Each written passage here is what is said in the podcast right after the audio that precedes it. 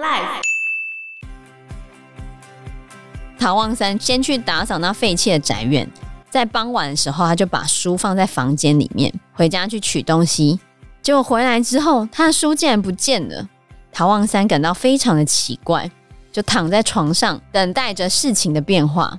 大概过了一顿饭的功夫，他就听到了脚步声，发现有两个女孩从房间中走出来。 Hello，大家好，我是 Joe。我是方娜，我是安娜，今天我们要来讲《聊斋》的第二个故事，叫做小谢。嗯，但在我们开始讲故事之前呢，我们先来回复一下观众的抖内。好，那第一个观众是说，可以不要有广告版的吗？因为它突然的穿插进入显得很突兀，也许由主持人介绍会好一些，或再想想其他方式。这部分我们已经关掉了，我们把节目中的广告关掉了，应嗯，该是有改善。如果还有出现的话，再麻烦跟我们讲。稍微讲一下我们节目的赞助架构，我们主要的赞助商是康轩，不过不是每一集节目都有康轩的赞助。就康轩和 Life 生活志结合的那几集，才是属于康轩赞助的。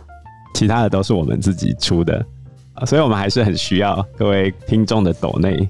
买书也是要钱 的、啊，其实做 podcast 真的蛮花时间的啦，哦，花花时间，对吧、啊真的，大多数都是无偿劳动。其实讲实在话，也是一个兴趣而已。对啊，Podcast 要赚钱的话，可能要像就是排行榜前十的那一种。嗯，以 podcast 的生态来说的话，可能要进到所有排行榜的前百分之十，比较有机会赚到大钱啊。像我们这种是苦苦求生的节目啊，像我们都是嗯，对，颇为小众。以台湾目前的话，存活有在活动的节目大概有五千多档，哦，五千多，比较活跃的节目大概三千多。那真正有赚到钱的节目应该是三百到五百之间，比较有机会赚到钱啊呢、就是你看 Apple Podcast 排行前一百的那一些吧，其他可能都有点难。对，如果要真的很有钱的话，可能就是三本柱啊，百灵果、骨癌跟台通这种大型节目比较容易赚到钱。对啊，其他我们真的都做身体健康的。走兴趣，不容易啊，真的。再麻烦大家。对啊，搞不好哪一 天康轩不抖内我们的时候，我们就只能降低更新频率了。对啊，好，那另外一个观众说的是，节目真的做得很好，我们家有两个小六、小五的孩子也都听得津津有味，受益良多。真的太开心了！我们的节目可以吸引小五、小六的孩子，我以为都嗯是、二三十岁，对对对，要年纪稍长。我一直都觉得可能大学以上比较会听。因为我们有时候选的题材比较难一点，对啊，我们不是单纯在说故事啊，对，像我女儿，嗯像我跟她说，我放爸爸讲那个埃及的故事给你听啊，她说不要不要不要不要，一直拒 绝。听不下去吗？可是她就一直叫她爸爸讲埃及的故事给她听啊，然后说我没有录过啊，我们放给你听，她太就严肃不要啊，了。她就不要。啊他没有觉得太严肃。比如说我叫我们班的听，他们就说他们听不懂啊。啊，真的哦、你们班有说她听不懂？我在讲一些东西的时候，其实前面是有先辈知识在的，我们的科普程度没有到小学这么低，对啊嗯所以小学生能听懂，我觉得真的是很困难的事情。对，很强哎、我们比较是那种讲一个主线在中间，然后又会拉很多旁枝进来的这种形态。所以其实很多时候旁征博引太多，你可能会听不懂我们的点是什哦么。像 Apple Podcast 就有人留言说，我们讲一讲都会跑到别的地方去。 可这是我们的特色，对啊，对啊，我们比较就是像刚刚讲一个主题在中间，延然伸后很多。对发散出去的这种感觉，我们的主题只是主线剧情，对主架构而已。如果只是单纯念故事的话，我觉得有点就是，单调，我觉得也有人喜欢这样的形式啊，就是单纯只讲故事这样。嗯对啊，就是都有啦，只是我们好像以前也有尝试过只讲故事，聊斋》一开始的时候也是只讲故事嘛，嗯，对，但是后面就会不自觉把很多的背景知识啊，或者是什么再把它加进去。对啊，我们也会尝试不同的形式，看怎样会比较好。对，但是当原本从 A 跳 B 的时候，习惯 A 的就会觉得 B 不好，然后喜欢 B 的就会觉得 A 不好，所以我真的觉得青菜萝卜各有所好，有时候很难满足所有人的想法。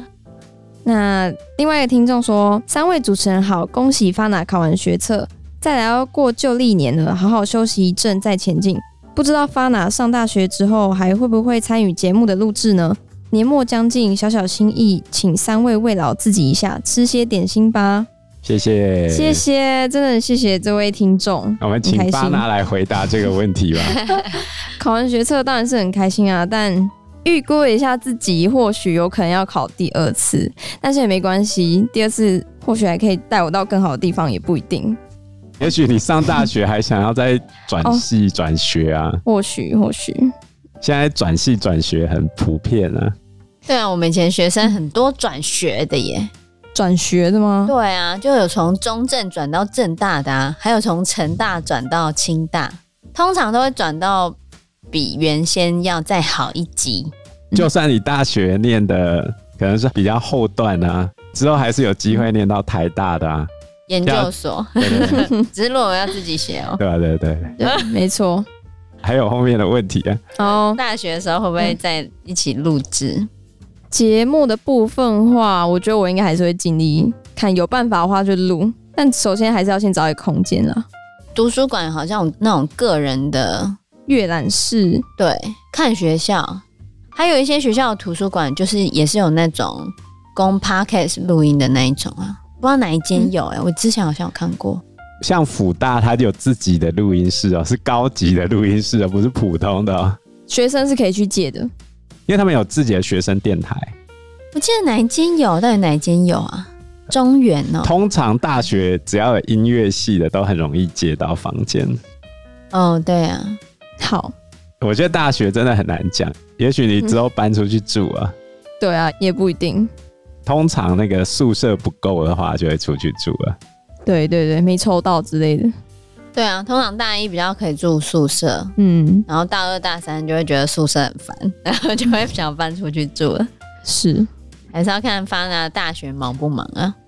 先看看我上哪间，对，再探听一下那个状况，至少到八月发达都还会一起跟我们 录，对对，对对，可能要到九月之后才能看看后续状况。会，到时候会再跟大家说，好，那我们正式进入今天的节目喽。上一集呢，我们提到了武秋月这个女鬼，她死后三十年重返阳间，然后跟王鼎结婚的故事嘛。那我们现在要来提第二个还魂的故事，叫做小谢，这不算还魂，这算借尸还魂。那就是还魂。跟武秋月是他自己本体复活、哎，这是借尸还魂哦。而且其实是，嗯，奇人之福，颇为开心，蒲松龄很喜欢奇人之福，哎，因为他自己心里很想吧。这让我想到过年的时候那个启德重机，你知道吗？不知道，启德重机你不知道啊，在就我们新竹竹北科学园区超有名的，他把其中四个老婆放在一起住，然后盖了一栋很豪华的透天建筑，很豪华，不是普通豪华。在竹北啊，对，哦它，很华丽的那对个对地对方，对，它外面有一哦，大堆那个希腊式、罗马式的那个浮雕，白，色的嘛，对对对对我知道，我知道，那我那知道是，其中四个老婆，嗯，还有其他的老婆在外面各有自己一栋。哇塞，这还是登录有在案的、哦，登录不在案的不知道有几个。那小孩不是也很多吗？对啊， 对啊，嗯对啊。他这次过年的时候跑去买两千元的刮刮乐，嗯，为什么会知道啊？有上新闻哦，有啊，夸张哎！他们家刮那个刮刮乐还可以上新闻，是多无聊，哎、你不要他小看好不好？他中很多、哦不是不是，重点是他花了两百五十二万买七十本两千元刮刮乐、哎哦，然后嘞，结果嘞，他原本打算要刮出宾士那个大奖，有刮到吗？没有，有赔钱吗？应该是赔吧？哦，以期望值来说是赔的。刮刮乐通常都会赔至少一半啊呢、通常呃，这几年是不是比较少一点了？我记得两三年前，YouTuber 们都超爱买那刮刮乐，对然后对一直整本对啊，然后一直在那边刮刮刮刮。我印象中看到的刮到的，通常都是赔的啊、很少赢的。你们有去买吗？有啊，我我们每一几乎年，每年都输我啊。每一年都会去做公益， 哦，启德重机老板也都说他做公益啊，那就是输啊， 嗯没有人刮他妈刮妈乐致富的啦。他说他妈妈刮到十万块，刮到十万块哦，对吧、但是可是他花花了百200多万二万，然后只中了十万没有啦，就哦其中一张。然后哦他就中间说还有没一关些系，没关系，做公益就好，没刮到冰室没关系，这样。可能中间还有一些小奖啊，嗯，那我相信组合起来应该正常来说会赔本，正常来说赔一半以上，就要赔一百多万哦，我猜想是这样。哎，对他来说是小钱，对啊，当然是小钱了、嗯 他的儿子念竹北某国中的时候，那时候还没有班班有冷气这个政策，他们他就家抖内了很多，他把整间学校的每一间教室的冷气全装了，每一间对他全捐，直接买单，班班有冷气。真好，对啊，你不知道我们竹有北，富爸爸真好。像我们学校出去陪考，嗯，会考的时候出去陪考，就是可能会有一些小点心吃的，哪里那有是嗯小点心？我们那是嗯只有早餐吧没。有有中间有时候会有那种煎包啊，那是我们主那任是自早餐掏剩腰下包。来的。对对对，那是我们主任自掏腰包来的。 哦，竹北的学校不一样啊，他们去考会考的时候，整天都有西式小点心，然后喝星巴克，就老师可能都在吃嗯 buffet 的概念，天啊哪，学生也可以吃，就是整排这样摆出来这就样。是家长会会买很多的零食跟嗯饮料放在旁边供应你。真好，我不知道是不是每一间学校都这样了，但是我听说的学校有啊，哦，对啊，好好，所以有你要钱真好，所以你要调去竹北了吗？不要。难怪某国国王讲说，竹北人都有一亿八千万。哎呀，某国国王，你在说我们苗栗国吗？呵呵。那我们不要再胡扯，回到还魂的世界。哎，回到奇人之福的世界，这故事叫做小谢。那这是发生在陕西，陕西渭南县的这个地方有一个姜侍郎，讲到侍郎，我稍微讲一下，就是中国古代的官制分成六部，我们不算那个什么宰相那些，宰相以下就分为六部：吏户、礼兵、刑工。对，我们之前有讲介绍过，就是管人事啊、祭祀啊、户口啊，然后军队、刑罚跟建筑的，哦，总共六部。这六个部会会有主管的官，然后这个主管的官叫做尚书。哦，比如说我是工部尚书，就等于是现在的内政部部长，类似这样子。哼，内政部部长不可能做完全部的工作嘛，那是不是要有一个像我们现在就有一个次长？嗯，侍郎就等于是次长的概念，哦，他就是辅佐尚书去做实际的执行的人。嗯，那你觉得这算大官还是小官？蛮大的官吧？对啊，这很大啊、哦！侍郎极品啊，极品。朱元璋之后就把六部的侍郎升到三品，正三品哦，哦，那很大哦，而且到了雍正八年的时候还升半级到从二品。你不要小看这个从二品正三品哦，光有一个举人，甚至你捐官捐了一个举人，就是花钱买一个官，这在乡里之间就已经是超级大事啊！哦，你想想，中国这么大，你是正三品的官，比你大的可能只有几十个人嗯这，样子而已耶。所以这姜侍郎是个大官呐、那在陕西渭南县姜侍郎呢，他的住宅有很多的鬼，有很多鬼，经常会迷惑人，所以他就举家搬迁，只留下仆人来帮他看门。可是看门的仆人却死了，之后陆陆续续换了几个人看门，也都死了。所以他后来干脆就把宅院废弃不用，就不住在里面，也不派人看了。那在他们乡里有个书生叫做陶望三，望就是望春风的望，嗯，三就是一二三的三。这个人呢，素来风流倜傥啊。他最喜欢呢，在喝酒的时候招妓陪酒，就叫妓女来陪酒。但是很奇怪，他酒喝的尽兴的时候，就会叫妓女离开，就不会留妓女留宿，就对了他只是要有个人陪酒而已。陶望山的朋友都会故意让妓女去勾引他，但是陶望山都会笑着拒绝，觉得他只是想要有人陪酒他而已。如果朋友硬塞给他的话，啊他可能就是把他带到房间里面，也没有做什么事，哦就聊天这样。陶望山曾经寄宿在姜侍郎的家，有个丫鬟半夜来找他，结果陶望山还坚决的拒绝，不肯乱搞。姜侍郎知道之后，就非常的器重他。那陶家呢，家境非常的贫穷，陶望山的老婆也死了，他住在茅屋里面，在湿热的夏天，热得让人受不了啊，所以他就跟姜侍郎求借他那废弃的宅院。希望可以住在废弃的宅院。姜市长因为觉得废宅发生过很多不好的事情，因为很多仆人都在里面死了嘛，所以就拒绝了陶望山。结果陶望山还做了一篇续无鬼论，就说这世界上怎么会有鬼呢的一篇文章献给姜侍郎，而且还跟姜侍郎说鬼是可以把我怎样呢？姜侍郎受不了陶望山坚决的请求，后来就决定借给他了。借给他之后呢，陶望山先去打扫那废弃的宅院，在傍晚的时候，他就把书放在房间里面，回家去取东西。结果回来之后，他的书竟然不见了。陶望山感到非常的奇怪，就躺在床上等待着事情的变化。大概过了一顿饭的功夫，就可能过了半个多小时吧，他就听到了脚步声，斜眼一看，发现有两个女孩从房间中走出来，然后他不见的书已经送到他的书桌上了。这两个女孩，一个大概二十岁，一个大概十七八岁，两个都长得非常的漂亮。这两个女孩犹犹豫豫的来到他的床边，相视而笑。陶望三静静躺着，一动也不动。稍微年长的那个女孩抬起了一只脚，踹陶望三的肚子。